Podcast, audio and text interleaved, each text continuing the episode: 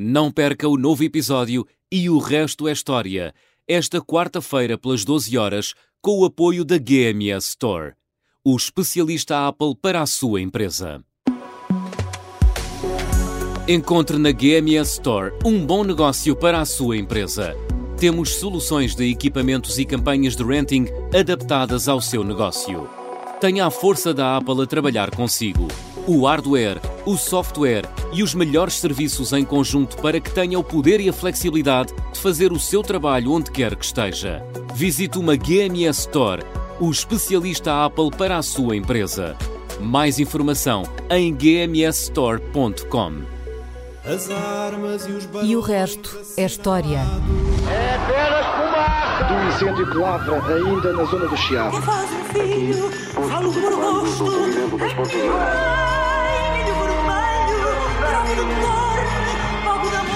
Quer transformar este país numa ditadura. Não, não. Com João Miguel Tavares e Rui Ramos. Olá, sejam bem-vindos a este episódio 199 de E o Resto é História. Estamos quase a chegar aos 200 e para a semana estamos a preparar uma pequenina surpresa. Um programa diferente do habitual. Mas para já, hoje, vamos viajar até a França e com duas paragens. Portanto, temos uma paragem em 1958 e outra em 1968. Para quem é bom em matemática, há respectivamente 65 e 55 anos. E, portanto, Vamos por ordem cronológica, começamos pela paragem mais longínqua. 13 de maio de 1958, o dia em que na Argélia ocorreu o chamado Golpe de Argel, seguido, a 1 de junho desse mesmo ano, 58, do regresso do grande general Charles de Gaulle ao poder em França. Deixem-me só começar por clarificar que este golpe de Argel de 1958 não deve ser confundido com o Putsch da Argel de 1961, de que falámos neste programa há dois anos. Vão lá ver. Uh, embora ambos envolvem golpes, uh, ambos envolvem a Guerra da Argélia e ambos envolvem o general de Gaulle, só é. para confundir. Mas não confundamos, o golpe de 1958 começou com uma insurreição na Argélia, que acabou por se estender até Paris e à queda da Quarta República, sendo substituída por uma Quinta República, precisamente liderada pelo general Charles de Gaulle, que assim regressou uh, ao, ao Eliseu, em França, 12 anos depois de ter de lá saído. Rui, explica-nos o que se passou então em França em 1958 e até que ponto o país esteve à beira de uma guerra civil e quais as diferenças substanciais entre essa Quarta e Quinta Repúblicas. Exato. Vamos, vamos primeiro lembrar o que é que significa a eh, Quarta e Quinta República. Exato. Uh, a França é o, o, país clássico das revoluções e das mudanças de regime. E das calhoadas na rua e dos conflitos com a polícia. Tudo, tudo isso típico. Está, está, em todos os Tão típico como a baguete e o camembert e essas coisas todas. Bem, desde, desde 1789, portanto, desde a Grande Revolução Francesa, uh, há 234 anos, uh, a França teve 13, 13 constituições. e depois, em termos de regimes políticos, teve quatro monarquias, hum. quatro monarquias diferentes, portanto, que funcionavam de maneira diferente. A monarquia de 1789, a, a, monarquia de 1791, a monarquia de 1814 e a monarquia de 1830, portanto, certo. todas monarquias diferentes umas das outras. Quatro monarquias, dois impérios, 1804, 1852, o primeiro o Império de 1804, o Império de Napoleão Bonaparte, do famoso general, o de 1852, o Império, o Império de, o chamado Segundo Império, de um sobrinho de Napoleão Bonaparte, Luís Napoleão Bonaparte, uh, Napoleão III, um, portanto, dois impérios, cinco repúblicas, 1792, 1848, 1870, 1946, Quarta República, Quarta República 1958, Quinta República, e ainda teve o Estado francês, portanto, mais um regime do Marechal Pétain uh, entre 1940 e 1944. Portanto, a França está ocupada Exato. pelos nazis e há um governo que colabora, chamado governo Vichy, que colabora com os alemães e, e que também tem também um novo conta, regime Exato. que é chamado o Estado francês. E não estás a contar os partidos, senão eram milhares. Não, isso aí eram... Até hoje. Bem, isso aí era infindável. Sim. Agora,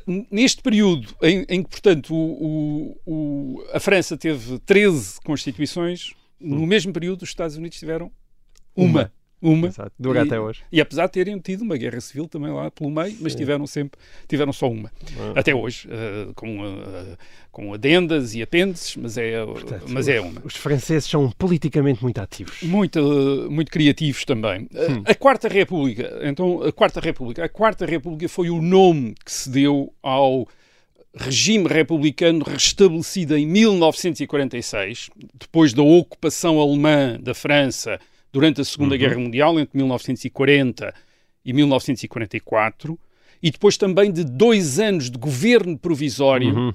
entre 1944 e 1946. E Já à frente de desse governo provisório entre 1944 e 1946, portanto, no fim da guerra, esteve o general de Gaulle. Uhum. Uh, Porquê é que se chamou Quarta República? Uh, Chamou-se Quarta República porque os políticos uh, franceses decidiram começar de novo a seguir à Segunda Guerra Mundial. Isto é, não continuar aquela república que estava antes, que era a chamada Terceira República, que tinha sido fundada em 1870. Uhum. Aliás, é, é até hoje o regime, o regime político contemporâneo que mais durou em França, este regime Certo. da eh, chamada Terceira República entre 1870 e 1940. Portanto, em 1946, o- os políticos franceses decidiram começar de novo. Isto Hum. é, começaram com uma nova Constituição, uma Constituição aprovada em, em outubro de 1946, e, portanto, fundaram um novo regime, a que se chamou Quarta República.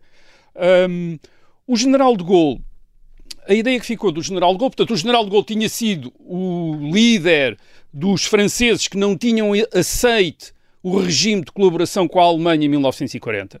Portanto, ele tinha estado no exílio em Londres, tinha, tinha chefiado essa resistência contra a Alemanha nazi, Tinha eh, nazi em Salvado a França. honra de França. Exato, eh, sim, Já tinha garantido aqui, é? essa, a ideia de que nem todos os franceses tinham colaborado. O que fez com que a França acabasse como vencedora da passar, Segunda Guerra aparecer, Mundial. aparecesse em 1945 do lado dos vencedores, como Sim. uma potência fundadora das Nações Unidas, com um lugar, na, aliás, com uma das potências ocupantes da Alemanha, portanto, a França Uhum. ocupa uma parte da Alemanha em 1945, portanto, é um dos vencedores, ao lado da, da Grã-Bretanha, dos Estados Unidos e da União Soviética. O quarto grande vencedor da guerra é a, a França, que tinha saído, tinha sido libertada pelos americanos pouco tempo antes, Exato. mas que, E graças um ao regime general de Gaulle, colaboracionista, é, é? sim, e com um regime colaboracionista que, ao contrário de outros regimes colaboracionistas na, na Europa, é um regime legal, isto é, é um regime que tinha sido eleito pelo último, ou que tinha sido eh, sancionado eh, pelo último Parlamento da Terceira República. Portanto, Uhum. o general de Gaulle estava muito preocupado com isso. Era o único caso na Europa em que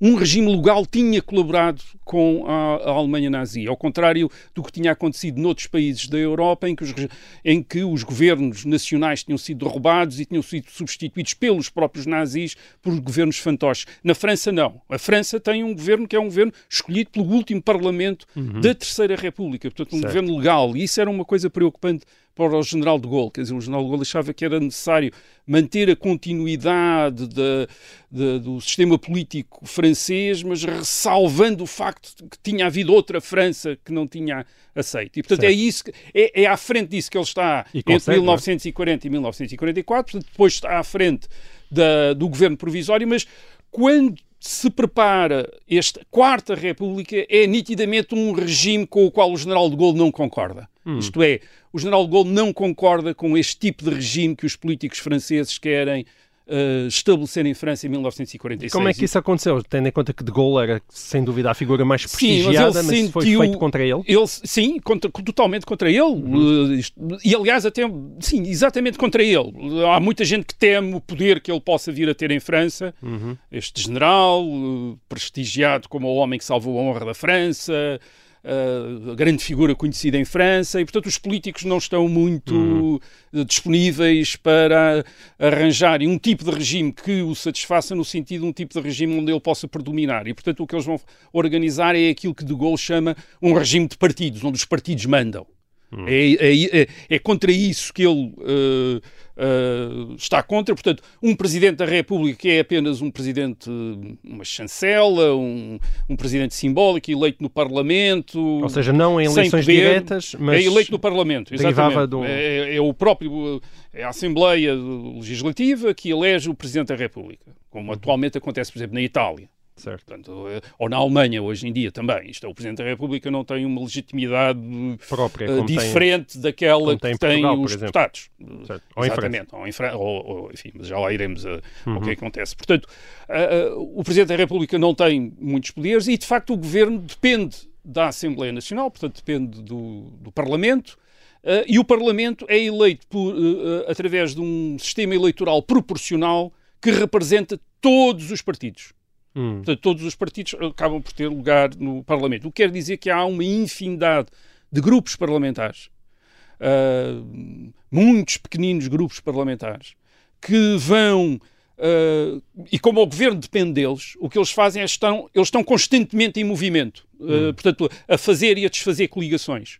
E à medida que vão fazendo e desfazendo coligações, os governos vão se formando e desformando e, e caindo. Isso já tinha sido assim na Terceira República. Isso já tinha sido assim na Terceira e, portanto, República. a Quarta República, de certa maneira, É, recupera essa estrutura. reproduziu. eu- eu- inicialmente, a ideia até na Constituição é de introduzir uma série de elementos que possam impedir aquilo que acontecia sob a Terceira República, mas depois não funciona. Quer Ok. dizer, e, o- e os partidos. eh, eh, há muitos partidos pequeninos e, eh, repito, eles estão constantemente a negociar entre si. E o que é que isto faz? O que isto faz é dar a aparência de uma enorme instabilidade. A estatística é 21 governos em 12 anos. Portanto, facto, mais ou é menos um governo, cada seis meses há um Sim. governo novo. Ah, às vezes até há mais do que um governo eh, em seis meses.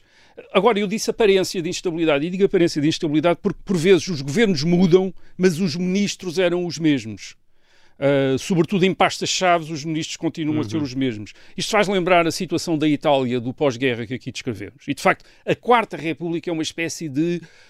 É a França italiana, é uma França italiana, isto é, com, com muitos partidos a lutar entre si e partidos que lutam entre si dentro de blocos, e um dos blocos, o bloco que está no poder, são republicanos, socialistas, também democratas cristãos, embora eles não tenham em França o mesmo poder que têm em, em Itália.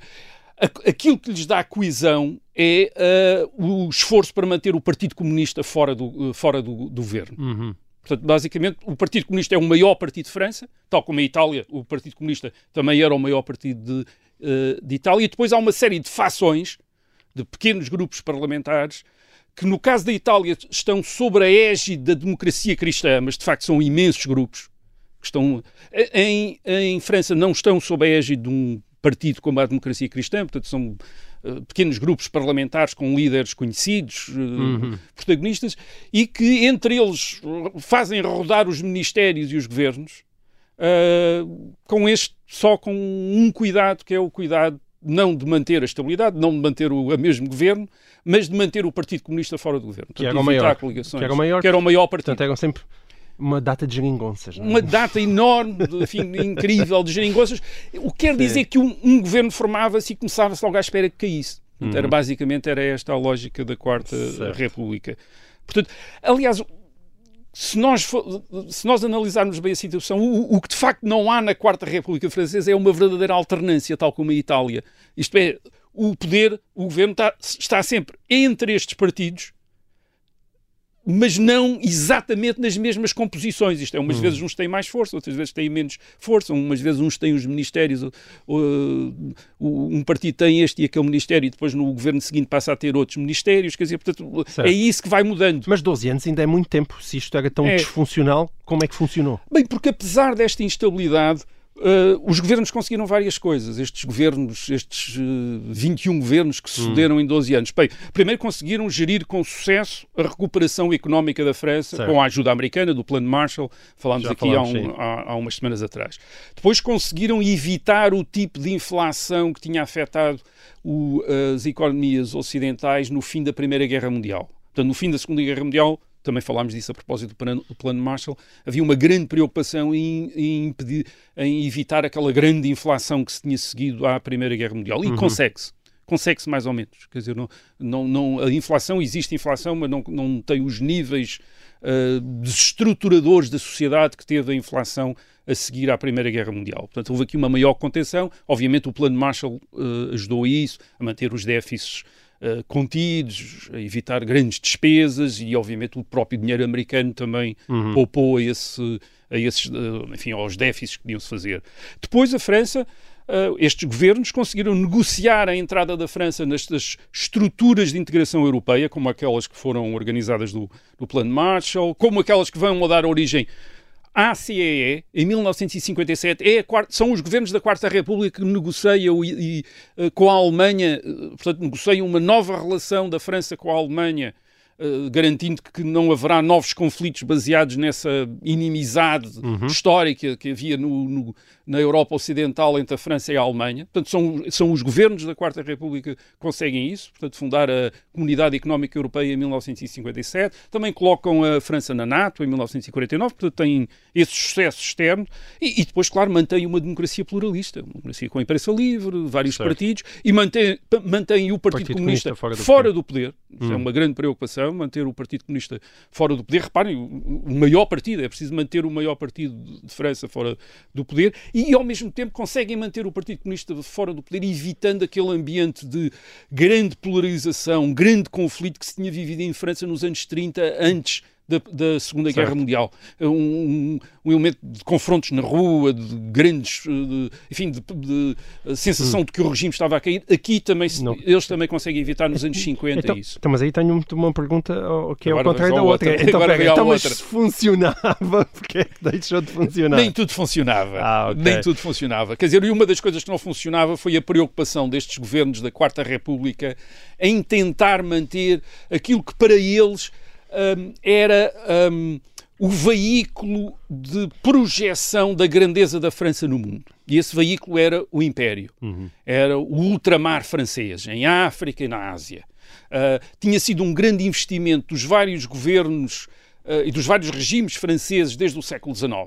Até para compensar, por vezes, alguns insucessos na Europa, uh, tinham feito conquistas Uh, fora da Europa, em África hum. e na Ásia. A ideia de uma grandeza da França. É, a grandeza da França. Hum. E, e, estes governos da Quarta República tentaram manter isso. E tentaram manter isso já perante a contestação armada em vários destes territórios sob a administração francesa. É, portanto, há movimentos, há partidos uh, que se armam e, e combatem a administração francesa e estes governos da Quarta República tentam resistir militarmente, como é o caso do Vietnã.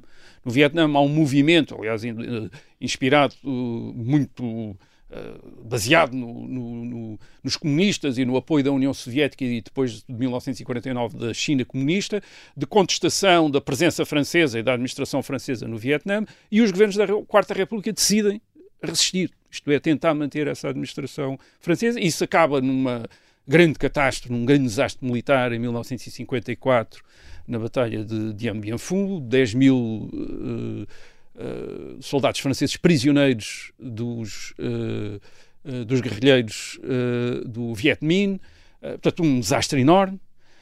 a França é obrigada a retirar, os governos da Quarta República são obrigados a, a negociar a retirada da França do Vietnã, uhum.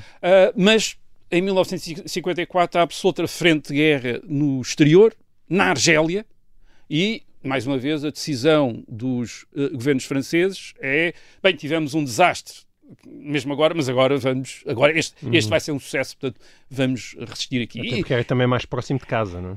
A Argélia era muito diferente do Vietnã. Quer dizer, a Argélia, para os franceses de 1954, quando começaram os problemas na Argélia, era, uma, era, um, era muito. Era, era, visto como uma coisa completamente diferente. Primeiro, não era visto como uma colónia. A Argélia era, uma, era parte. Era, do, era, digamos, era uma parte da França que estava do outro lado do Mediterrâneo.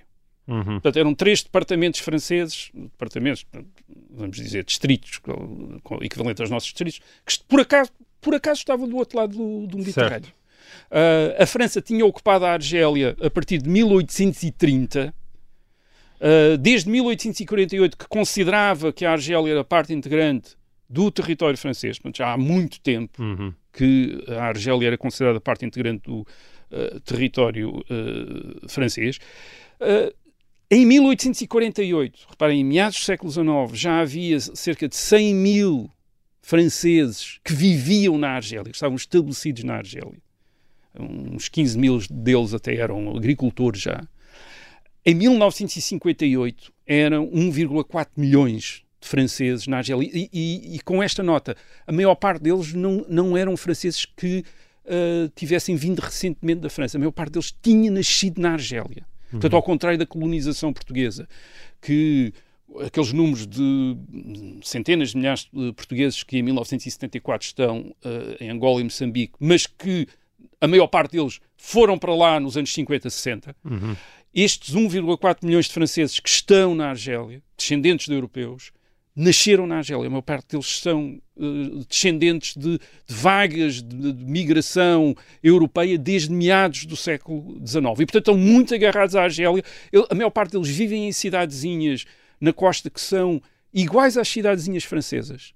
Algumas, algumas delas até sem, muitos, sem muita população árabe, portanto, parecem nitidamente, parecem cidades da França, quer dizer, cidades da França do outro lado do Mediterrâneo, do Mediterrâneo uhum. um bocadinho parecidas com as cidades do sul, de, do, do sul da França uh, na Europa, e, e, portanto não é nada fácil dizer a estes franceses, bem, a partir de agora uh, ou, uh, vamos entregar-vos a uma administração da maioria árabe da população, uma vez que estes 1,4 milhões de, de franceses de descendência europeia uh, são, cerca, são apenas 13% da população da Argélia. 13% da população uhum. da Argélia. Já falámos aqui disso a propósito de 1961, mas não era nada fácil dizer-lhes, bem, uh, agora ou vão ficar sobre uma, um governo árabe, uhum. maioria uma vez que a maioria da população é árabe vai eleger um governo árabe, ou então regressam à França e certo. abandonam as casas, as terras, as cidades onde, onde, nasceram, onde, onde cresceram, nasceram, dos vossos pais e avós, já, já estiveram. Não era nada fácil fazer isso. Pronto, também não é fácil, mas olha, tenho que dizer que o, o tempo da primeira parte acabou. Uh, nós voltamos já a seguir com mais França. Até já.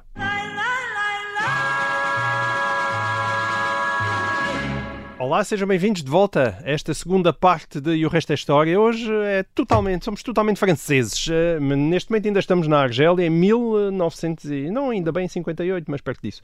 Década de 50 Argélia. Sim. Uh, já estamos em 1958? Podemos já estar em 1958. Okay, então, em 1958, para resistir à, às infiltrações armadas dos uh, guerrilheiros da Frente de Libertação Nacional da Argélia, sobretudo a partir da Tunísia. Uh, a França tem em, na Argélia uh, 600, um exército de 600 mil homens. É muita gente. Isto é mais de meio milhão de homens. É um exército enorme que está na Argélia, quer dizer, é quase, é, é, quase metade da população francesa da Argélia, quer dizer, o equivalente a quase metade da população francesa uhum. da Argélia. Portanto, um exército enorme para conter, isto é, para defender as fronteiras e manter a ordem nas cidades, uh, nas cidades argelinas. Imagino com muito oficial que ainda vinha da Segunda Guerra Mundial, portanto, gente rija, não é? Com uma grande experiência militar. Experiências militares, não, não, era, não era só gente que vinha da Segunda Guerra Mundial, era muita gente que vinha do Vietnã. Pois. E onde queria, na Argélia, vingar a derrota do Vietnã. Isto é, gente, uh, muitos oficiais que tinham vindo do Vietnã humilhados e que diziam: Mas aqui na Argélia não vamos ser humilhados outra vez. Uhum. Isto é, aqui vai ser a nossa. A no... Fomos, obviamente, eles explicavam o insucesso no Vietnã pelo facto de não terem tido o apoio dos governos franceses que deviam ter tido, portanto, tinham sido traídos no Vietnã e não iam deixar deixar-se deixar deixar-se uh, trair outra hum. vez na Argélia. E é, e, e é essa mentalidade. E, portanto, ou seja, oficiais muito fortes, muito poderosos Sim, e não necessariamente alinhados com o que estava a acontecer em Paris. Não, com os políticos. Não, e, sobretudo que tinham esta tinham esta mentalidade própria, quer dizer, que faziam um mundo à parte, o um mundo dos, uh, um mundo de legionários, um mundo de uh, centuriões, de gente que já não que estava fora de França, quer dizer, que estava Sim. a fazer generais. Uh, Uh, e oficiais de, de, de, todo o tipo, capitães, tenentes, gente veterana. Não, o que eu dizia é que vai, ia até aos generais. Ia até aos generais, e ia até aos generais. E, portanto, uh, gente que tinha muita experiência de guerra, uh, muitos deles tinham estado até na resistência francesa, quer dizer, isto é, combater a Alemanha nazi, depois tinham ido para o Vietnã, depois do Vietnã, muito, muita gente dos corpos, de, daquilo que a França tinha formado para combater estas guerras, que eram corpos especiais, isto é, paraquedistas, comandos, uh, a própria legião, os, os, legionários, a legião francesa, que já aqui, a legião estrangeira que, francesa, que de que já aqui falámos. Uh, portanto, gente que tinha um espírito de corpo muito desenvolvido e, e, portanto, tinha esta mentalidade. Isto é, a mentalidade que de, era uma mentalidade do género: nós representamos aquilo que é puro e melhor em França, aqueles que estão disponíveis para se sacrificar Pela pela, honra pátria. e pela grandeza da França. Isto temos La perante patrie. nós, como interlocutores, estes políticos corruptos e, e desleixados e indisciplinados, e portanto, em 1958, este corpo expedicionário uh, francês na Argélia está convencido que representa qualquer coisa verdadeiramente os interesses da França, os interesses da pátria, Uhum. uh, e que uh, os governos os estão a trair. E, e têm de dar uma lição aos governos. Isto é, têm de os pôr na ordem. E, e, e é a partir daí que se organiza uma conspiração militar, uma conspiração uh, militar, política ou militar na Argélia para derrubar não apenas já o governo, mas o regime em França Um golpe de Estado, portanto. um golpe de Estado para uh, estabelecer em França um regime político que apoie o esforço, verdadeiramente o esforço militar uh, na Argélia. Um, uh, a 13 de maio eles tomam, estes generais tomam o poder em Argel e exigem um governo de salvação, o estabelecimento de um governo de salvação pública uh, em Paris. Eles estavam em contato com o General de Gaulle. Portanto, o General de Gaulle, em 1946, não concorda com a Quarta República e retira-se. Retira-se da política, Vai vai-se escrever embora. as memórias. Vai escrever as suas memórias, as suas memórias da, da- da Segunda Guerra Mundial. Um, eles estão em contacto, há muitos deles até eram oficiais que tinham servido com o General de Gaulle, uh, eles estão em contacto com de Gaulle, mas de Gaulle não assume a chefia deste movimento. O que de Gaulle faz numa conferência de imprensa em Paris a 19 de maio é outra coisa, é dizer que está pronto para ser chamado para o governo se o Presidente da República, que é um senhor chamado René Coty, o chamar. Portanto, ele diz, estou pronto para ser chamado. Portanto, ele não se põe à Pelos frente dos rebeldes. políticos legítimos. Exato, pelo Presidente da República. Ele, Certo. ele está pronto a ser chamado Presidente da República. Portanto, ele não se põe à frente de- do golpe de Estado, embora tivesse relações com Uhum. Certo. os, eh, com, com os eh, golpistas, com os militares golpistas. Eh, portanto, ele declara essa intenção e, entretanto, os golpistas da Argel hum, iniciam um movimento. Eh, os paraquedistas eh, do corpo expedicionário da Argélia ocupam a ilha da Córcega a 24 de maio e, portanto, tudo se prepara para, a partir da Córcega, eles poderem conquistar Paris, isto é, assaltar Paris, os corpos paraquedistas e ocuparem Paris, portanto, para derrubarem mais, o governo. e tinham mais para isso. E, e tinham meios para isso, e no caso de o general de Gaulle não ser chamado para formar governo, e no caso de, se o general, tendo o general de Gaulle sido chamado para fo- formar governo, se ele não for apoiado na Assembleia Nacional, e portanto no Parlamento, também faz, continua, o golpe também continua. Portanto, esta, portanto eh, é, é, é isso que leva a 29 de maio 1958 o presidente René Coty, o presidente da República, dizer que para evitar uma guerra civil, Uh, de facto, não é uma guerra civil, é um golpe de Estado. Quer dizer, ele não tinha meios para, provavelmente não tinha meios para, para resistir a este, ao impacto dos militares. Vai chamar o general de Gaulle. E o general de Gaulle diz: sim, senhor, aceito formar governo, mas com, uh, com estas uh, condições. Primeiro, durante seis meses, como chefe de governo, tem de, uh, tem de me dar poderes extraordinários. Isto é, poderes de fazer mudanças legislativas através de decreto sem passar pela, pela Assembleia Nacional, sem o, o, apoio do Parlamento. Isto é, mudar a legislação, que ele entender mudar, fazer as reformas que ele quiser, uh, uh, apenas com decretos do Governo. Portanto, essa é a primeira coisa que ele pede. E a segunda coisa que o General de Gaulle pede, como condição para governar, é a possibilidade de fazer uma nova Constituição. Isto é, na prática, acabar com a Quarta República. E, e, e o regime está num impasse tão grande e está tão encurralado que estas exigências do General de Gaulle são aceitas pelo Presidente da República, o René Coty, e também são aceitos pela Assembleia Nacional, pelo Parlamento, através de voto, 329 votos a, fa a favor do General de Gaulle, 224 contra, Hum. e, o general, e o General de Gaulle, portanto, torna-se chefe do governo com estes poderes extraordinários, isto é o poder de mudar tudo aquilo que ele quiser, uh, fazer reformas da educação, reformas financeiras, reformas da administração pública, tudo o que ele quiser, poderes extraordinários, o Parlamento não vota nada, portanto é, é tudo decretado pelo Portanto, governo. foi uma chantagem militar que É. depois a democracia E subscreveu. É, e fazer uma nova Constituição. Uhum. Ele, ele mais tarde, em dezembro de 1958, vai ser eleito Presidente da República por um eh, colégio eleitoral e não no Parlamento, portanto ele já tem, já muda, já tinha mudado aí a Constituição, portanto Uh, mas neste período de, de, mudanças, ele é o chefe do governo. muita gente raciou nesta altura, percebe-se, que de Gaulle estabelecesse uma ditadura. Claro. Ele diz, a explicação que ele diz é, eu, a maneira como ele acalma as pessoas, é, ele diz, bem, tenho 67 anos, Uh, e já não tenho idade para começar a carreira de ditador. e, e, e, lembra também outra coisa, que é uma uhum. coisa muito importante nisto tudo. Ele diz: quem é que deu a liberdade à França em 1944? Fui eu. Quem é que estabeleceu um regime de, de, de pluralismo partidário, etc? Fui eu. Quer dizer, portanto, se, se, a França tem liberdade hoje, uh, deve-me em grande medida é a mim. É impossível fazer isto com e, qualquer outra pessoa. É, como é eu, eu, portanto, eu não. Como é que podem suspeitar que eu quero estabelecer uma ditadura? Quer dizer, e portanto. Agora, o que ele estabelece de facto não é uma ditadura, mas é uma coisa que alguns vão chamar uma monarquia republicana. Hum. Uh, o, o, o, governo, portanto, uh, o governo passa a depender de um presidente que é eleito num colégio eleitoral e não no Parlamento portanto, uma série de. É um colégio eleitoral que é formado por, pelos deputados e pelos presidentes da Câmara, pelos vereadores, cerca de 80 mil gr grandes eleitores que se reúnem e ele elegem o Presidente da República.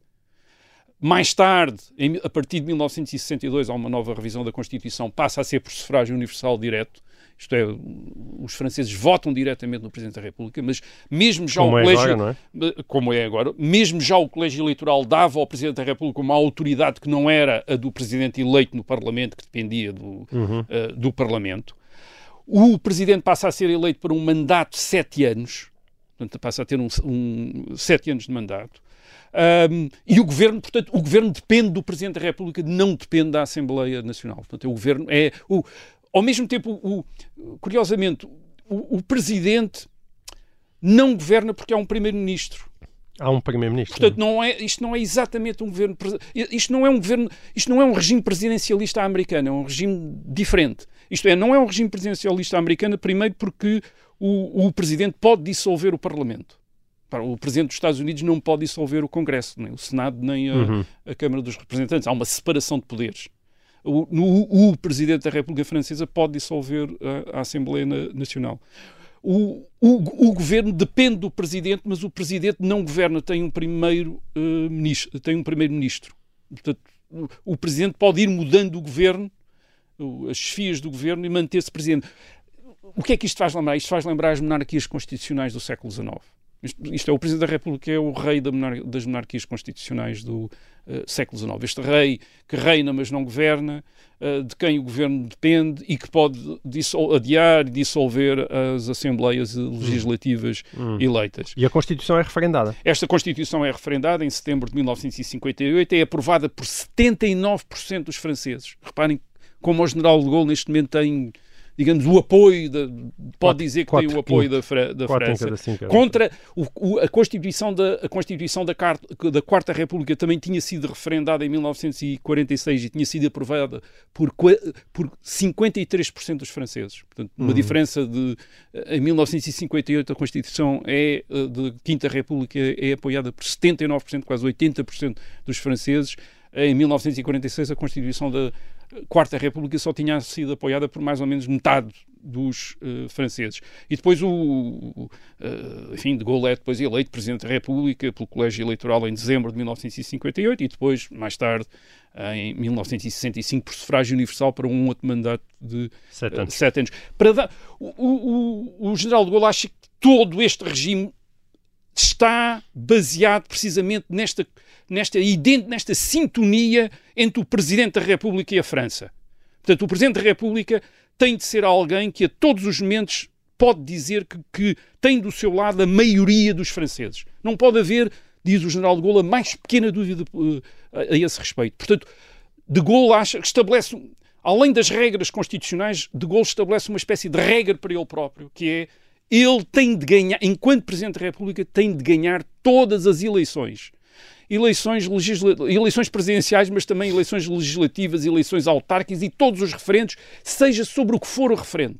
Isto é, o Presidente, a todos os momentos, o Presidente tem de dizer eu sou a França, quer dizer, eu sou a maioria dos franceses. E, portanto, se não ganhasse, ia-se Se não ganhasse, ia-se embora. Portanto, hum. Mesmo que tivesse sido eleito Presidente da França, mas bastava perder uma eleição, vai-se embora. Quer dizer, é esta a regra que ele uh, estabelece, e depois, claro, há outras mudanças.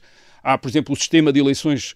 Uh, o sistema de eleições para a Assembleia Nacional deixa de ser proporcional, passa a ser maioritário em duas voltas, o que diminui no, imenso o número de partidos Uhum. uh, e permite ao partido que tem. Isto é, isto é permite que um partido, não, não tendo a maioria dos votos, consiga ter a maioria dos lugares no Parlamento. Só para dar uh, uma ideia, por exemplo, o partido apoiante do General de Gaulle em 1962, nas eleições de 1962, tem 6 milhões de votos, 6 milhões de votos, e tem 206 lugares no Parlamento. Uhum. Tem quase a maioria, falta-lhe uns quantos para a maioria absoluta. O Partido Comunista Francês tem 3 milhões de votos, portanto metade dos votos do partido do General de Gaulle, mas tem 41 lugares no Parlamento.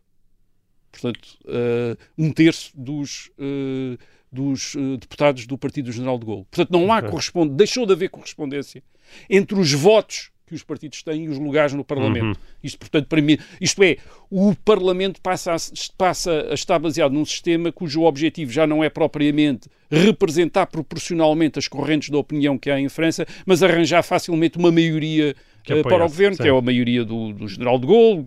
O, este, o movimento gaulista é um movimento que acaba por, por estar em oposição ao, PC ao Partido Comunista Francês, acaba por ser identificado com a direita, mas de facto está, enfim, há gente da direita, há gente da esquerda, como o André Malraux, que é um dos grandes gaullistas, é um indivíduo que vem da esquerda, aliás, até, vem, até tinha sido simpatizante dos próprios eh, comunistas e que, está com o, e que está com o general de Gaulle. Portanto, o general de Gaulle aproveita os poderes para. eh, sanear as finanças da França. Há um novo franco, uma nova moeda, liberalizar a economia, fazer reformas que tinham sido discutidas há muito tempo e que não eram eh, apoiadas. Não Mas há uma coisa que ele faz. Há uma coisa que ele faz. Em portanto, ele em 1958, o apoio que ele tem é do corpo expedicionário da Argélia e daqueles generais Uhum. que- e oficiais que na Argélia queriam continuar a manter a Argélia francesa. E uma coisa que o general de Gaulle faz é, desde cedo, quase desde 1958, 59, começar a preparar a retirada francesa da Argélia.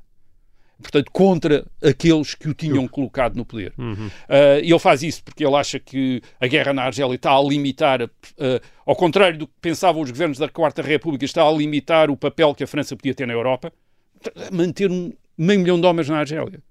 Uh, isto é, está a desviar da atenção devia ter nos equilíbrios Sim. de poder na Europa, na construção europeia, etc.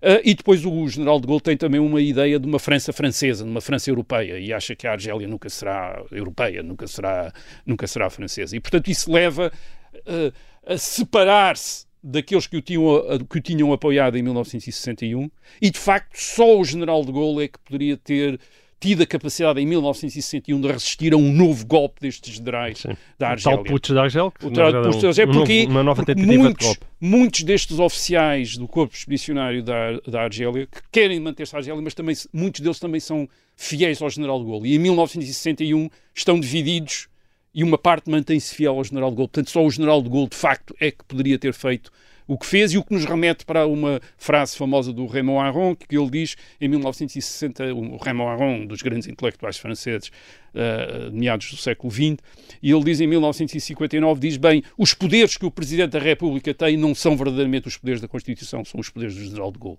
Depois do General de Gaulle, nunca mais um Presidente da República terá estes poderes, mesmo que a Constituição fique igual. Certo. E isso é, de facto, é, uma da- É totalmente é- é verdade, é? totalmente verdade. Muito bem. Olha, hum, nós aqui já falamos de Casablanca. Humphrey Bogart e Ingmar Bergman tinham sempre Paris e os franceses terão sempre o maio de 68. Ele- Passaram 55 anos desde que as revoltas estudantis viraram França de pernas para o ar e os franceses tomaram-lhe o gosto. Já, já era assim antes e continuou a ser depois, porque de facto, como a gente disse há pouco, não há nenhum povo que se revolte como eles. Aliás, Não. é Emmanuel, Emmanuel Macron que o diga. Oh, Rui, toda a gente fala do maio de 68, mas nem sempre é fácil saber o que foi exatamente o maio de 68, as implicações que teve na altura e aquilo que dele chegou até aos dias de hoje, e é por isso que tu aqui estás. Como é que um protesto iniciado na Universidade de Nanterre contra a divisão dos dormitórios entre homens e mulheres Parece que Ganhou. foi assim que começou, ganhou também a dimensão e já agora, quanto mais de 1968 é que achas que ainda existe nas manifestações e nos confrontos com a polícia que com tanta frequência vemos acontecer em, em França? Há muita, muita coisa do maio de 68 existe hoje na- nas contestações em França, tal como no maio de 68 havia muito das revoluções anteriores. Isto é, muito da Revolução de 1830, muito da Revolução de 1848, muito da Revolução de 1870, tudo revoluções em Paris e com uma cultura de insurreição que se espelha na, no maio de 68, por exemplo, através das barricadas. Isto é, a barricada é uma típica, eh, isto é, o cortar, eh, eh, o criar obstáculos numa rua ou numa avenida é um, é um típico procedimento revolucionário parisiense que se mantém nestas revoluções todas. Mas então, como é que chegamos, até até hoje, como é que chegamos a uma espécie de revolução em maio de 68? Ah, Nós temos três eh, fatores. Um primeiro que o primeiro é quase demográfico.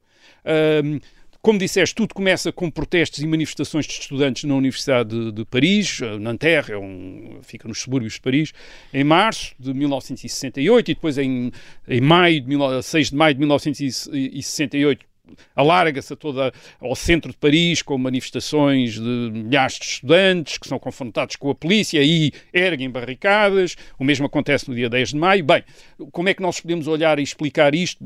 Primeiro, há revoltas de estudantes neste ano em todo o mundo ocidental e até no terceiro mundo. Há revoltas de estudantes nos Estados Unidos, há revoltas de estudantes eh, no Japão, no México, na União Soviética, na China também, a Revolução Cultural Chinesa, talvez um dia falemos aqui disso. O que é que, o que, é, o que, é que se passa aqui? Passa-se que depois de 1945 há um grande, houve um grande esforço em quase todos os Estados do mundo para fazer um investimento em educação e, sobretudo, na educação e, e também na educação superior. Eh, e eh, os números são impressionantes. Em 1940 havia no mundo 18 estudantes no ensino superior por cada 10 mil pessoas. 18 estudantes por cada 10 mil pessoas. Em 1970 há 80 estudantes por cada 10 mil pessoas. Enfim, isto são algum, Certo. é um número. eh, Estes números Portanto, às vezes são 30 discutíveis. Sim, em 30 anos, mais do que quadruplicam. Mais quadruplo. Em França havia 60 mil estudantes nu- numa população de 42 milhões de habitantes.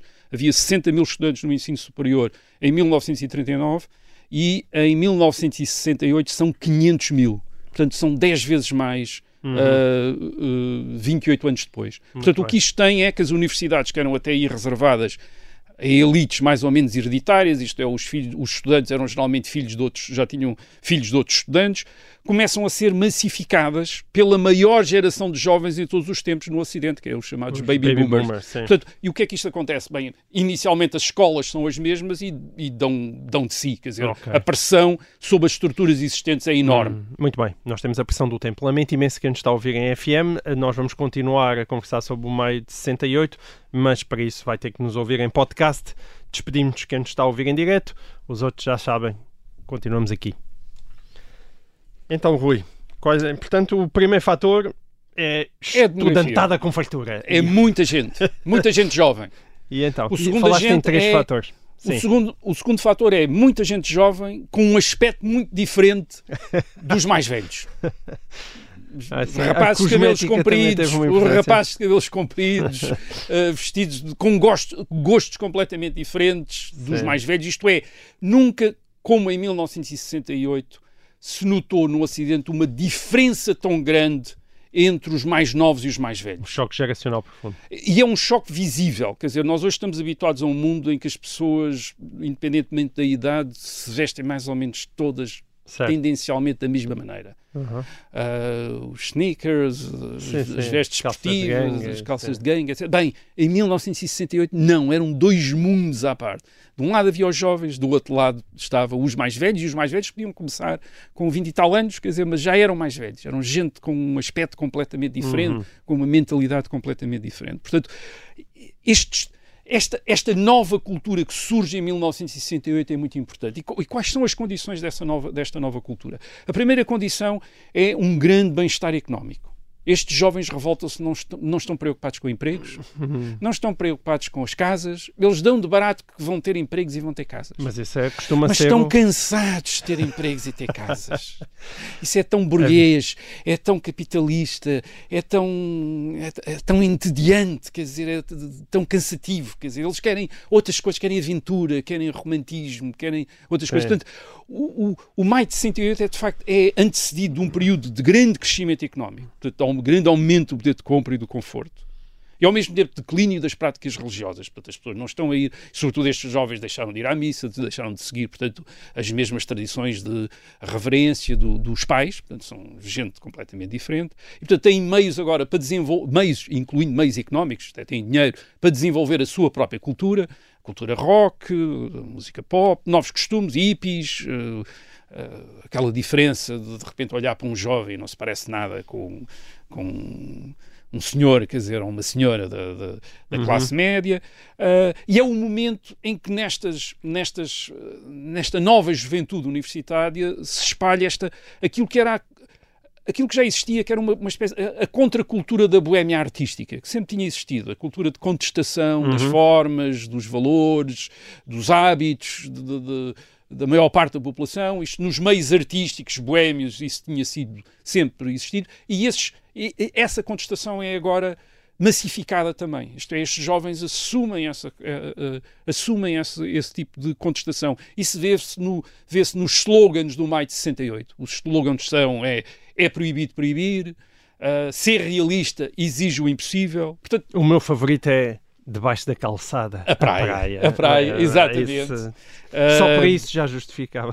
Portanto, de 68. De acordo com esta contracultura, os jovens exigem o fim das hierarquias, portanto, estudantes e professores nas escolas devem estar em pé de igualdade, não deve haver avaliações nem exames, quer dizer, devem ser eh, camaradas uns com os outros. Fim das eh, hierarquias. e não é? discutir. A emancipação sexual, obviamente. Certo. Isto é numa época em que a os, contrace- os contraceptivos orais estão a começar a, a aparecer, eh, foram legalizados no, eh, nos Estados Unidos em 1960. Em França são legalizados em 28 de dezembro de 1967.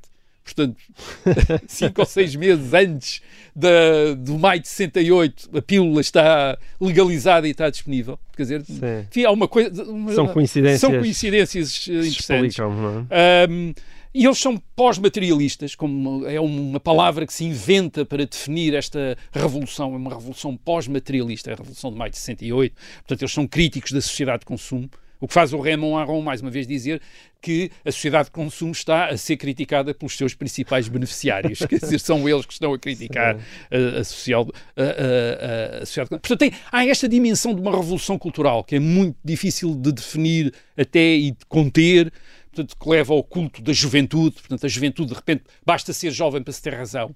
Portanto, é, é isso. Portanto, os mais velhos ficam depois, de repente, todos preocupados com a maneira de se relacionarem com os Sim. mais novos e, e onde até aí haviam sistemas de hierarquia, hierarquia muito claros, de repente passa a haver aquela suposta artificial camaradagem entre os, os pais e os filhos e os professores e os alunos tentam eh, restabelecer a autoridade dizendo, não, mas eu sou o teu melhor amigo, eu estou aqui para vos ajudar e não para vos para vos disciplinar e para vos eh, ensinar qualquer coisa. Estou aqui para aprender com vocês também. Portanto, é essa atitude que começa Sim. em maio de Começa aí. 68, essa a atitude da autoridade defensiva, quer dizer, de uma autoridade defensiva. Portanto, isto mostra um impacto desta mudança do maio de Mas nós há 68. pouco estivemos a falar de- da França de 1958. Esta é a França de 1968. Dez anos parece depois. 10 anos depois e parece um outro mundo. Mas o, o pobre, que é que o pobre de Gaulle estava ainda na presidência. Exato. O que é que se passa Ele no- percebeu isto? O que é que se passa na monarquia? É isso que estás a perguntar. O que é que se passa na monarquia? O que é que aconteceu ao rei? Bem, uma Sim. coisa que aconteceu ao rei, coitado, é que envelheceu. Ele em Acontece a todos. 1968 tem 78 anos. Hum. Ah, ele mantém um ambiente, mas continua a mandar. Portanto, ele é esta figura Mon general. Mon, mon general. Não, mas é assim, que as pessoas- é assim que os ministros, os deputados, os jornalistas o tratam. Mon- o meu general, isto, isto é, é um hábito da tropa, não, não é o senhor general, é mon general, meu general. Portanto, o ambiente é um ambiente de quartel, quer dizer, um ambiente de quartel que, eh, em que a política francesa vive. Com esta figura imponente, está cada vez mais imponente, com dois metros de altura, quer dizer, uma figura tremenda, quer dizer, uma, Ahm, não está nada convencido que, se- que o tempo dele acabou, portanto, ele continua à frente da França. Agora, o que se passa é que há muita gente dentro do movimento golista que acha que o general de Gaulle foi extraordinariamente importante, teve um papel fantástico, não se podia ter feito nada sem o general de Gaulle, mas agora é tempo dele se retirar e escrever a segunda parte das memórias, quer dizer, porque Sim. ele escreveu as memórias da Segunda Guerra Mundial, mas agora se calhar era tempo de escrever as memórias destes últimos anos e, portanto, ir lá para a sua ah, aldeia, quer dizer, escrever as suas memórias. Ah, uma das pessoas que pensa assim é o seu primeiro-ministro, o Georges Pompidou, uh, que é o primeiro-ministro do Jornal de Gaulle desde 1962. Uh, outro que pensa assim é um dos ministros do Jornal de Gaulle, Valéry Giscard d'Estaing, um dos jovens ministros, que ganha até uma reputação de resistir ao general de Gaulle, dizer não, mon general, não, quer dizer, é o único tipo que diz que não, mon general, quer dizer, uh, o, o Jorge Pompidou tem 56 anos, o Valéry Giscard d'Estaing tem 42 anos, e todos eles julgam que a França está a precisar de uma novo, um novo momento de inovação, e que são eles, obviamente, que devem Liderá-lo, conduzir claro. essa, esse movimento. E não- acabarão e por não- fazer, não é? Sim, são, virão os dois a ser presidentes da França Uhum. nos anos seguintes, o, o Pompidou em 1969 e o Giscard d'Estaing em 1974. Eles têm também, atenção, eles têm, também dúvidas em, eh, em relação a decisões e a opções do General de Gaulle. Já falámos aqui de alguma delas, por exemplo, o a resistência que o general de Gaulle está a opor à entrada da Grã-Bretanha na, eh, na Comunidade Na. Económica Europeia, a resistência do, do general de Gaulle à- às decisões coletivas na Comunidade Económica Europeia, a, a resistência que o general de Gaulle está a ter cada vez mais em relação aos Estados Unidos, ele está-se a tornar cada vez mais anti-americano, tirou a França das estruturas militares da NATO, portanto ele parece estar em conflito com os parceiros eh, ocidentais, portanto isso- isto faz algumas dúvidas a colaboradores dele. Mas se ele, sobre não, se ele já não estava a compreender bem o mundo que o Rio odiava, ainda menos terá compreendido esta crise estudantil, ou não? Sim, portanto, a crise estudantil é mesmo grave. Quer dizer, eu estava Uhum. a referir, portanto, não é uma coisa. ah, há manifestações de estudantes, há ocupação de universidades. Ah, nas universi- as universidades tornam-se uma espécie de comunas com, geridas por assembleias gerais de estudantes. A Sorbonne torna-se a Universidade do Povo, coisa assim. Há confrontos entre manifestantes e a polícia. Não há muitos, há muito poucos mortos, quer dizer, há- mas há muitos presos e muitos feridos. Mas repare, isso continua até hoje, que é uma coisa que sempre se surpreende. É, É, nós vemos aquelas imagens extraordinárias com toda a gente à pancada, mas depois é muito E- raro isso- morrer gente. Isso tem a ver com a polícia, com a polícia francesa tentar evitar uh, uh, mortandade. Portanto, reparem, é porque enquanto os manifestantes franceses também estão muito desabituados a fazer barricadas e atacar a polícia, a polícia também está muito habituada a lidar com eles e, portanto, desenvolveu técnicas em França que não há noutros países. Que não havia no México, não havia na Grécia, por exemplo, onde se matam imensos estudantes, nem nos Estados Unidos, onde há mais mortos do que em França, em 1968, salvo erro, uh, em confrontos com, dos estudantes. Porquê? Porque nos Estados Unidos mandam as guardas uh, Nacionais, é. nacionais uh, sem experiência. Em França a polícia tem imensa experiência porque não faz outra. Enfim, uma das Não grandes. faz faz mais coisas. Mas uma das coisas que faz, e muito profissionalmente, é, contar é conter manifestações e protestos. E portanto tem grandes técnicas de conter, evitando, uh, isto é, conseguindo conter as manifestações sem causar mortes. Portanto, tem essa arte de fazer isso, quer dizer, tem essa arte e, portanto, enfim, também é brutal, claro.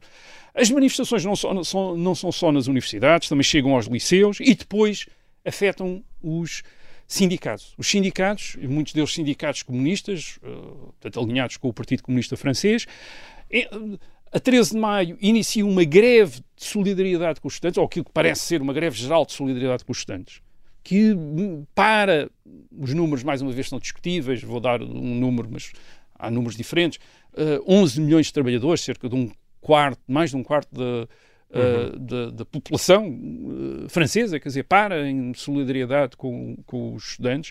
Agora, e, e reparem, ao contrário das revoluções do século XIX, tudo isto é transmitido pela rádio, enquanto está a acontecer, e à noite na televisão. Uh, Só há uma de televisão, a televisão do Estado, uh, mas transmite uh, imagens destes acontecimentos. Portanto, nós já, aqui já falamos, até, aliás, do Vietnã como a guerra da televisão. Esta é a, é a primeira revolução da, da televisão em França. Quer dizer, uma, uma revolução que está a ser seguida não apenas em Paris, por quem sai à rua, Uh, mas também quem está em Lyon, quem está em Sim. Marseille, etc., está a ver na televisão aqueles acontecimentos. Portanto, a sensação que, que se tem é de uma, uma um França em em, caos, em colapso. E é isso que a oposição ao general de Gaulle, obviamente, tenta capitalizar. O François Mitterrand, que nessa altura já é um dos principais opositores ao general de Gaulle, tinha sido sempre desde os anos 40, uh, porque o François Mitterrand, antes de ser socialista, tinha estado do lado do, do regime de Vichy, do, Marshal Pétain, portanto tinha estado sempre, depois passa para a esquerda, e sempre em oposição ao general de Gaulle uhum. nestas várias uh, encarnações políticas, e uh, a 28 de maio o François Mitterrand aparece a dizer que o Estado deixou de existir, é a expressão dele, em França, a França deixou de ter Estado, e ele declara-se pronto para formar um novo governo e fundar outra vez o Estado. Isto, isto é típico das revoluções de, já, já que uma, uma sexta república. É, uma sexta república. e, e repare, isto é, era assim que... Era assim que tinha acontecido em 1830, em 1848, era, era isto que tinha acontecido. É, há convulsões na rua em Paris, a oposição aparece a dizer hum, aqui estamos nós, portanto, o governo perdeu a autoridade, aqui estamos nós para, fazer, para, para formar um governo, e depois o governo desaparece e uh, eles tomam o poder. E em maio, no fim de maio de 1968, é isso que parece que está a acontecer em Paris. Até porque, em determinado momento, a 29 de maio, ninguém sabe onde é que está o general de Gaulle. Desaparece. Assim desapareceu? Ele, nessa manhã de 29 de maio, cancela o Conselho de Ministros, esvazia a sua secretária de todos os documentos. Eles depois vão ao seu gabinete no Palácio Elysée, e os dossiês, está tudo vazio, desapareceu tudo. Portanto, o General de Gaulle desapareceu e levou. Portanto, ele sai de helicóptero, ninguém sabe para onde é que ele foi. Isto é, o próprio governo, Jorge Pompidou, não sabe para onde é que foi o General de Gaulle. Ainda não havia telemóveis? Não havia telemóveis, não sabe. Não, o, o Jorge Pompidou apela aos radares, veja onde é que está o helicóptero do Presidente, quer dizer, o Presidente desapareceu. Portanto, há uma, há uma sensação bem. O presidente fugiu, tal como tinha fugido o, rei em 1830, tal como o rei uh, Carlos X, tal como tinha fugido o, o rei uh, Luís Filipe em 1848. Portanto, era assim que tinham conhecido essas revoluções. Portanto, Os hum. reis fogem, o poder cai. Portanto, aqui o rei, o presidente, uh, também fugiu. O Pompidou chega, de repente, alguns elementos da segurança chegam, vão ter com ele e dão-lhe uma pistola para ele se defender quando o Palácio do Governo for atacado. Quer dizer, portanto, este é o ambiente que há a 29 Sim. de maio de 1968 em Mas Paris. o de Gaulle não tinha fugido. O de Gaulle, de facto, saiu do país, saiu da França. Hum. Foi para a Alemanha, onde contactou com os comandantes das forças militares francesas uh, que estão em Baden-Baden. Portanto, a França tem um exército na Alemanha, um exército de ocupação, como, como tinham ainda né, então os aliados que tinham vencido a Segunda Guerra Mundial. Uhum. Essas eram as forças militares francesas mais disciplinadas, mais preparadas, em que o general de Gaulle tinha mais confiança. Uh, confiança. Eram comandadas por um uh, oficial que era muito próximo dele, que era o general Jacques Massieu, que, que tinha sido um veterano da Argélia, sempre fiel ao general uh, ao general de Gaulle e o que o general de Gaulle fala. Enfim, há vários relatos do que é que se passou exatamente. Uh, uns dizem que o general de Gaulle tinha desesperado, tinha de facto saído com a ideia que tinha perdido o controle e que tinha sido e depois terá sido o general Massieu a dizer não, não, não general, volte que nós o apoiamos. Outros não, dizem que o general foi lá só para confirmar que tinha o apoio para poder voltar à França com o apoio das forças militares francesas mais operacionais que havia. Isto é, uhum. é, um exército que podia entrar em França e restabelecer uh, a ordem. É isso que ele faz, a 30 de maio, regressa com o conforto de ter essas forças operacionais, uh, digamos que, do lado dele. E, e, depois, porque é que não acontece nada de mais sério? Bem, uma da coisa que ele faz, uma das primeiras coisas que começa ele começa a desinsuflar, portanto, a... é... Uh, primeiro corre com o Pompidou, quer dizer, isto é, ele, enfim, em julho, portanto, demite o Jorge Pompidou, portanto, e restabelece, digamos, a força, a ideia de que nos golistas quem manda é ele, general de Gaulle, não manda mais ninguém. Portanto, o, aquilo que se estava a tentar tornar uma espécie de novo de Gaulle, Jorge Pompidou, ele uh, afasta-o. Porque era o, que era o primeiro-ministro, então? Era o primeiro-ministro, portanto, portanto ele demite-o, demite portanto, restabelece, digamos, uhum. a hierarquia, já não há dúvidas sobre quem manda. Uh, depois, o Partido Comunista Francês que podia ter lançado os sindicatos uh, em contestação também, o Partido Comunista Francês manda, digamos, o, os sindicatos recuar, quer dizer, uhum. deixarem de continuar a manifestar solidariedade com os estudantes. Porque várias razões. Quer dizer, o, o, Partido Comunista Francês está teleguiado pela União Soviética. A União Soviética não está interessada em que o general de Gaulle caia. Hum. O general seu anti-americano, é anti-americano etc. Portanto, é um regime ótimo que eles têm em França. Quer dizer, uh, é preferível a qualquer outro regime do ponto de vista da União, da União Soviética, o regime francês do General de Gaulle. Isto é um. Ah, o General de Gaulle está sempre a falar da, da Europa, do Atlântico aos Urais, quer dizer, incluindo certo. também a União Soviética, na ideia que a União Soviética também faz parte da Europa, Sim. contra os Estados Unidos. Dizer, e os estudantes em si também não eram propriamente comunistas, não é? Os estudantes em si também não, não eram comunistas e, portanto, o Partido Comunista Francês também não tem grande confiança naquela pois, revolução. Porque eles estavam já é... à esquerda, aquilo é a extrema-esquerda à esquerda já do PC, é, é? muito, já são os muito mal, é? são muito, têm muito mais como referência a China comunista do que Sim. propriamente a União Soviética. Para eles, a União Soviética é também um Estado burguês. Uhum. E a China comunista sim é que é. Portanto, o Partido Comunista Francês também não está, talvez, demasiado tentado em entrar uhum. em, num movimento em que há tanto tanta gente com que eles, que eles não conseguem controlar. E que pudesse até pôr em causa portanto, o seu poder sindical. E depois, claro, o governo também cede. O governo cede. Uh, sim, o Partido Comunista Francês, obviamente, tem demasiados interesses para os arriscar. Certo. Tem aqueles sindicatos todos, etc. E, portanto, quer manter, uhum. quer manter esse poder. E o governo cede-lhe muito. Quer dizer, cede aos trabalhadores uh, com uh, aumentos de salários, aumentos de salários mínimos, redução dos horários de trabalho, enfim, coisas que depois vão ajudar ao crescimento da inflação nos anos seguintes, uhum. até à crise de 1973. E finalmente, os golistas, isto é o, o golismo, tinha mesmo um apoio em França. Os golistas, quando percebem que o general de Gaulle está de volta, vão para a rua. A 30 de maio, em Paris, há uma enorme manifestação de um milhão de pessoas. Isto é, contra as manifestações de 20 mil estudantes, etc. De repente, um milhão de pessoas na rua de apoio ao general de Gaulle. Isto é, o André Malraux, aquelas grandes figuras estão todas na rua a apoiar o general de Gaulle, vem imenso gente da resistência francesa, aqueles que combateram os nazis, que vêm à frente a apoiar também os, o general de Gaulle. Portanto, há esta manifestação, o, o, o general de Gaulle uh, convoca eleições a 23 de junho e os golistas têm a maior maioria de sempre. Hum. Uh, em 486 lugares no Parlamento, eles elegem 353 deputados. Os comunistas ficam reduzidos a 34 e os socialistas a 57. Ou seja, Portanto, é uma maioria... Os franceses não estavam com a rua. Os franceses não estavam com os estudantes de Paris. Quer dizer, a França não estava com os estudantes de Paris. Estava com o general de Gaulle e correspondeu ao general de Gaulle. Agora, isto é também o,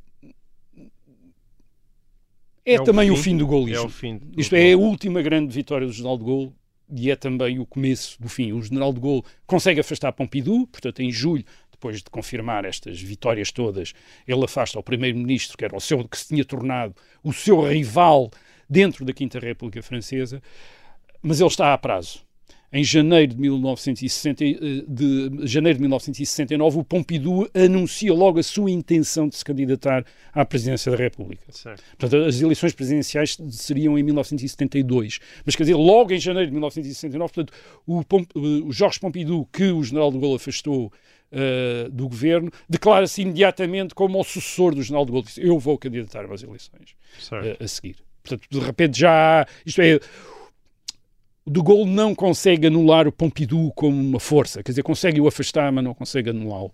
E, e, de alguma maneira o general de Gaulle uh, percebe isso e, e, ele convoca um referendo em abril de 1969, portanto, um, mais ou menos um ano depois do maio de 68, que é sobre uma coisa pequena, descentralização administrativa, uma coisa que não tem muita importância, quer dizer, não, não é assim uma coisa fundamental.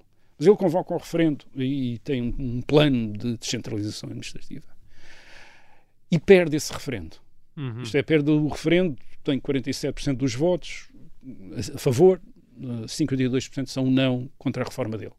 E segundo a regra dele, uhum. mas ele tinha uma regra, ele demite-se imediatamente ao perder este referendo. Um, um referendo sobre uma questão marginal, digamos assim. E que se calhar nem precisava de ter uh, convocado. Não ter convocado, mas, mas é, de alguma maneira é, corresponde um bocadinho à ideia que ele poderá ter, terá tido de que não posso que eu... não posso isto é, não posso forçar mais a nota, quer dizer, de facto a França... Que o seu tempo estava mesmo a chegar o, ao fim. O tempo tinha chegado ao fim, uhum. portanto, e vou, e vou sair, quer dizer, e sai uh, obedecendo à regra que ele tinha, que é o Presidente da República Francesa tem de ganhar todas as eleições e todos os referendos sejam quais for a sua importância ou a sua matéria. Portanto, ele perdeu, é a única eleição que perde, uhum. uh, e sai. E isto é a verdadeira viragem. É uma viragem porque, de facto, a Quinta República nunca mais volta a ser a mesma. Isto é, não volta a haver um outro presidente como este. Quer dizer, o, o Pompidou acaba por, por, substituir o de Gaulle em 1969. Depois há eleições presidenciais, o Pompidou uh, torna-se presidente da República, enfim, adoece e depois morre em 1972. Vem o, uh, em 1974 é o Valéry Giscard d'Estaing que uh, é, eleito é, eleito presidente, mas não consegue ser reeleito em 1971. Uhum. E depois vem o François Mitterrand, em, 19, em 1981, um, que pela sua prática muda completamente a lógica da Quinta República, porque o François Mitterrand uh, ganha as eleições presidenciais e depois convoca eleições legislativas, ganha-as também, mas depois, mais tarde, dissolve o Parlamento e convoca novas eleições. O seu partido, que é o Partido Socialista Francês, perde as eleições e o François Mitterrand, em vez de se demitir como teria feito o general de Gaulle, mantém-se na presidência da República e, e inicia aquilo que ele chama uma coabitação. Isto é, o presidente é de um partido e o governo é de outro partido. E isto era contra a lógica da Quinta República do general de Gaulle. Uhum. E, e, o que quer dizer que o presidente já não é o presidente que a todos os momentos pode dizer que tem atrás de si toda a França. É apenas um ator político, entre uhum. outros atores políticos, um ator político que tem imensas prerrogativas e poderes é de facto um, um, dos chefes políticos que no Ocidente tem mais poder, mais poder do que o Presidente dos Estados Unidos, uh, por exemplo, uh, mas já não é aquele rei democrático, aquele rei republicano uhum. que era o, o, General de Gaulle. Mas aí, muito provavelmente, era, é verdade aquilo que o Raymond Aron uh, dizia. Sim. Ninguém podia ser um presidente como aqueles, uhum. a não ser o General de Gaulle. Isto é o último rei republicano o certo. último rei da França, um rei republicano. É isso que o general de Gaulle foi hum. entre 1958 e 1968, porque de facto é em 1968 que acaba o golismo, quer dizer, acaba, acaba o golismo. De certa maneira, a Quinta República continua, não é? A Quinta até República vai continua até hoje. Em breve, uh, a duração da Terceira República, portanto, vai ser há quem diga que a já mais não, longa, mas já não é a mesma coisa. Desde os anos 80, que já não é bem a Quinta República, tal como tinha sido uhum. imaginada pelo general uh, de Gaulle, esta monarquia republicana. Mas, claro, o presidente ainda continua a ser uhum. este Júpiter, como o Emmanuel Macron quer ser, isto é, aquela figura que que é uma figura, de facto, que é, é uma das últimas figuras na Europa que faz lembrar uma um poder executivo do século XIX, quer dizer, um, um rei do, das monarquias constitucionais do século XIX, com aquela veneração, aqueles poderes, aquela majestade toda, aquela coisa, aquela encenação enorme. Hum. Uh, uh, só que não é o general de Gaulle. Exato, isso não é. Mas também uh, não deve voltar. Não há outros, já, já não, não, há outro. Já não há outro. Muito bem, e assim termina esta e o resto da história. Nós voltamos para a semana com o tal programa 200. Estamos a preparar uma coisa especial. Não se esqueça de aparecer. Até lá. Até lá. E o resto é história. É apenas fumaça! Do incêndio que lavra ainda na zona do Chiado. Que faz um filho, falo do meu rosto. Vermelho, amor. Quer transformar este país numa ditadura. Não, não. Com João Miguel Tavares e Rui Ramos. Encontre na GMS Store um bom negócio para a sua empresa. Temos soluções de equipamentos e campanhas de renting adaptadas ao seu negócio. Tenha a força da Apple a trabalhar consigo. O hardware, o software e os melhores serviços em conjunto para que tenha o poder e a flexibilidade de fazer o seu trabalho onde quer que esteja. Visite uma GMS Store, o especialista Apple para a sua empresa. Mais informação em gmsstore.com. Não perca o novo episódio e o resto é história, esta quarta-feira pelas 12 horas, com o apoio da GMS Store, o especialista Apple para a sua empresa.